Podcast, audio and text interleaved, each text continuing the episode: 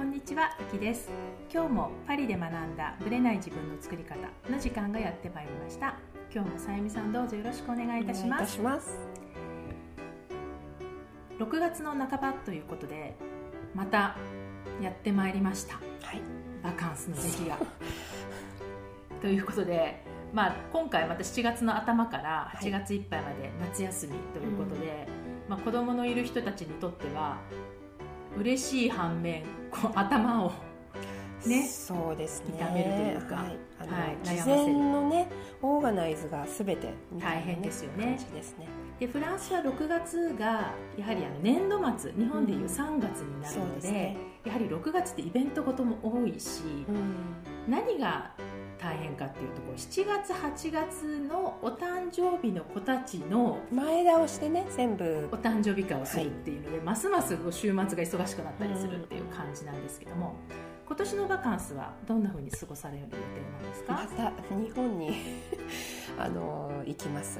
どれぐらい家族いらっしゃるんですか？1ヶ月半ぐらいですね。7月の頭から行って8月の、まあ、中旬ぐらいまで、はい、でまた学校にそうですね。日本の学校に幼稚園とあと小学校。ですね。に子どもたちを入れていただく予定です。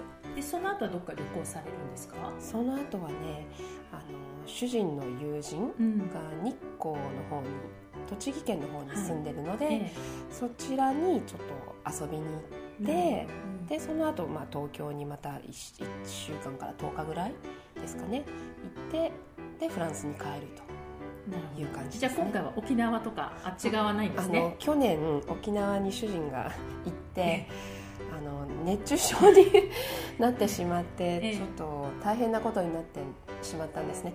なので今年はあまり暑いところには行かない。行かない。はい、といううことです、ねはい。あはい。きさんのお家は？私も日本なんですけど、多分さゆみさんよりも早く出発して、うんで今回は学校だけ入れて7月の、だから20いくつかなぐらいまでいて、もうすぐフランスに帰ってきあます。そっか。こ逆にこちらでフランスでバカンスですね、はい。あの夫が2年に1回しか日本に行かないので、うん。今回は日本でバカンスではなくてえ行きたかったコルシカに行きます。もう夢の 夢のえコルシカ。ナポレオンのねね。はい、出身地ですね。出身地なんですけど、はい。もうイタリアにほぼ近いところで、もう島なんですけども、うん。海もあり、まあ、ちょっとした山もあり、うん。かなりあの自然があるところで食べ物も美味しそうですしね。食べ物も美味しい、まあ、コルシカはコルシカのワインもあるし、うで、まあ、今回はその彼のうちの夫の弟が、ん。まあ、そのビラみたいなそういうのを借りて、うん。でそこがもう毎年2回ぐらい行ってたのかな、彼らはもうよくって。で海目の前だしプールもあるし、みんなで行く。っていう感じでそこを勧められたんですよ。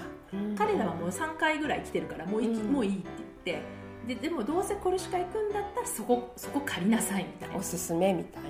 という感じで今まではずっと車で例えばスペインも車で行ってたし、結構車で荷物をバーンと乗っけて行ってたんですけど、うん。今回飛行機で行くので。うち毎回飛行機。ですよね。でも荷物が限られるじゃないですか、車お尻が痛くなるんでもうねね。主人に文句言ったんですよ。嫌だと。それでもうなくなりました車移動。いや私はその空港まで行ってうん。荷物をまあ預けたりしてまた荷物ピックしてとかっていう、そうするともう持っていけるものも限られてるしまあこれしか行ったら車借りるんですけど、ねちょっとそうどうなるかわからまあないですが、大丈はい夫ですよ、もうね、楽しみ、うん。今回は本当にだから2週間ちょっとね海と。コルシカの人になってコルシカの女になって帰ってこようかなと思ってます、はい、はい、だから8月半ばからはもうパリかな、いうん。ますけど、はい、そこからはずっといますのでまた日本から戻られたら遊んでください。こちらこそ。はい。それでは本編スタートですはい。それでは本編なんですけども今実はこれ公開収録をしていてで公開収録にあたって質問を結構いろんな方からいただいて、もうたくさんの中からちょっと選ぶのも大変だったんですけども確かにこの話してなかったかもみたいなところもあるので、うんうん。まずはちょっと質問をはい、読みますね。はい、お願いします。はい、Say 名字について日本とフランスの考え方の違いを知りたいです夫婦別姓について日本では通称使用が認められているということで会見されませんが現実はそうではなくほとんど女性が改正することになるのでとても精査を感じています。とい。う、まあ、みずほさんね、はい。の方からの質問なん。ですけど、うんさゆみさんははい日本で結婚されたので、はい。日本式でフランスの名前になった日本式で。要は姓はえ選べたの？せ姓は私は作りましたよ。自分で。ジラールっていう姓を。それはやっぱり例えばじゃあ旧姓でいたかったらそれでもいいしあの旦那様の名前を生かしたかったら作ってくださいって言われてあ作るっていうのも面白いなと思ってなるほ私はジラール姓を作りました、じゃあそれはフランスの方でいいですよって。これは日本でもじゃあそうなんですか？ね。外国人と結婚するとそうえっと、日いうことなんですか、本で日本でジラールっていう姓を作ったんです。で外あのフランスの方ではどっちも使うのでジラール中野でやってるってことなんでですね。あのうん。基本的に私はジラールなんです。フランスでも。はいはいはい日本でも。はい。でも子供たちはうん。別、例えばジラールっていう名前を作ったわけじゃない、はい。でその下に戸籍としては名前子供たち入るわけですよね。戸籍あの日本ではジラもう子供たちはジラールオレリーとかね。うん、ユリアっていうじゃあ中野は入れ入らない。もうもう一切ないんですよね。なくしました。入れようかと思ったんですけれども、フランスの名前と一致させたかったので、うんうんうんあのもういいやと思って。うんなるほどね。そう。でもねその前にえっ、と何でしたっけ？鑑定士さん？はいはいはい。ああのー生命判断みたいなやつ？生命判断の方に見ていただいて、で画数とか、うん。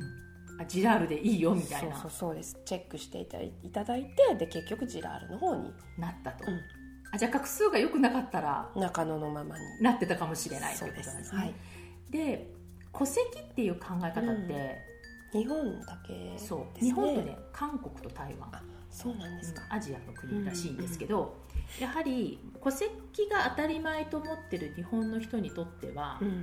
実は世界の中から見ると特別な存在であるっていうところうんをまず認識した方がいいなっていうのと、そうですね。でフランスは女性が結婚すると名前はうん。どっちを選んでもいいんですよね、そうですね。あのでももともとの名前ず永遠についてきますよね。ついてきますよね、うん。あの旧姓なんとかとか必ず入りますもんね。旧姓をいつも聞かれますよね、はい。でだからそれでもいいし旦那様の名前と自分の名前を、あのくっつけちゃう。うん。ハイフンでくっつけるからすっごく長い名字の子も。うちの子たちはそうですよそうなんですか？そうです。中野を入れてるんですか？中野ジラールですよ子供たちは。つけつけました。その中野を前にするか、ジラールを前にするか。はもうもうなんかあの勝手に私が中野ジラール。中野を前にしました。そうなんですね。権限があったんですね。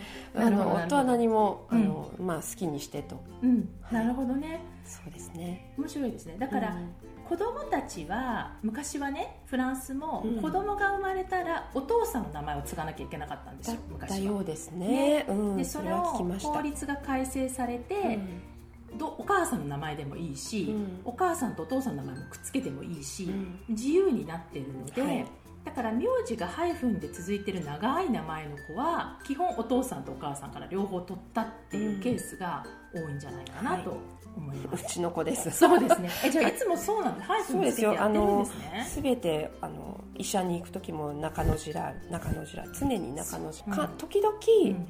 省略する時は、学校とかね、ええ。もうジラールだけにしたりとか、あそうなんですね、基本的にオフィシャルな書類はすべて中野ジラール、なるほどなるほど、はそういう感じだったんですね、はい。だから選択権がやっぱりいっぱいあるのは好きなようにねできるできる。いうことですよね、はい。だから私の私の場合はあの作作るって発想もなかった、まあ、私フランスで結婚しちゃってその戸籍を日本に移うんうん。移さなきゃいけなかったから、うん。日本にいたらまた違うのかもしれないんですけどもう私の名前のまま私を筆頭者にして子供がつながったとうん。いう感じででその時も子供の名前を、まあ、子供の名前は私の旧姓なんだけれども、はい。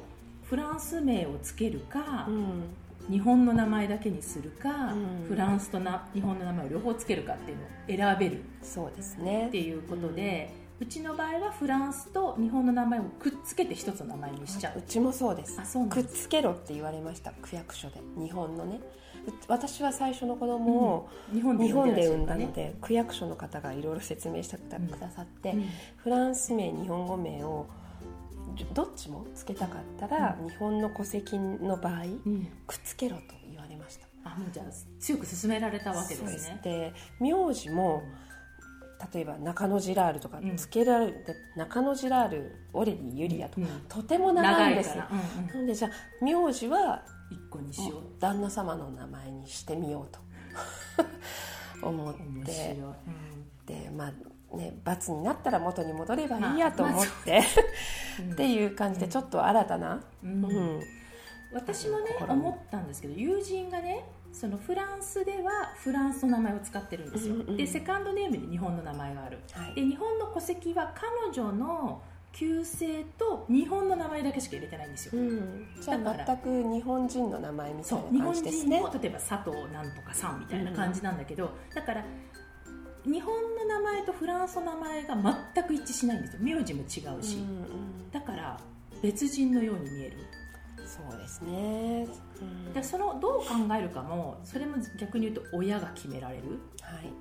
うちはもうどっちでも同じがいいからうん。してしまったし、フランスではフランスの名前だけにしてしまいましたけどうん。それもこうさっきの言ったように日本名とフランス名を、ね、日本とフランスで分けるってこともできるっていうことなので、はい。そういう意味では、うん、精査っていうよりはもう自由っていう感じですよねどっちかっていうとね。そうですね、うん。うん。自由度の、高い、うんうん親の意思に任せるみたいなねね。ところがありますね。だからまあちょっと日本がねやっぱその戸籍とか名字っていうのにやっぱこう、ここだわるるところはありあますね。るのでなかなか改正されないとかそのうん。夫婦別姓の問題とかっていうのも、はい、多分変わりそうでいつも変わらないから、うん。うんまだもうちょっと先なのかなっていう。多分結婚が全てのベースにあるからですよね。そうなんですよね。別に結婚してない家族が、うん例えばフランスとかヨーロッパにはたくさんあるじゃないですか。いわゆる事実婚ってやつですよね。なので名字が違う夫婦というかねカップルが山のようにいるので、うん、50%ですよ、今お父さんとお母さんの名字が違うっていう、うん。うんカップルは。それ離婚も事実婚も含めて50%いるっていうことなので、多いですよねはい。フランスは。はい。ということで日本とはもう全く別世界だと思っていただければと思います。はいはい、ありがとうございました。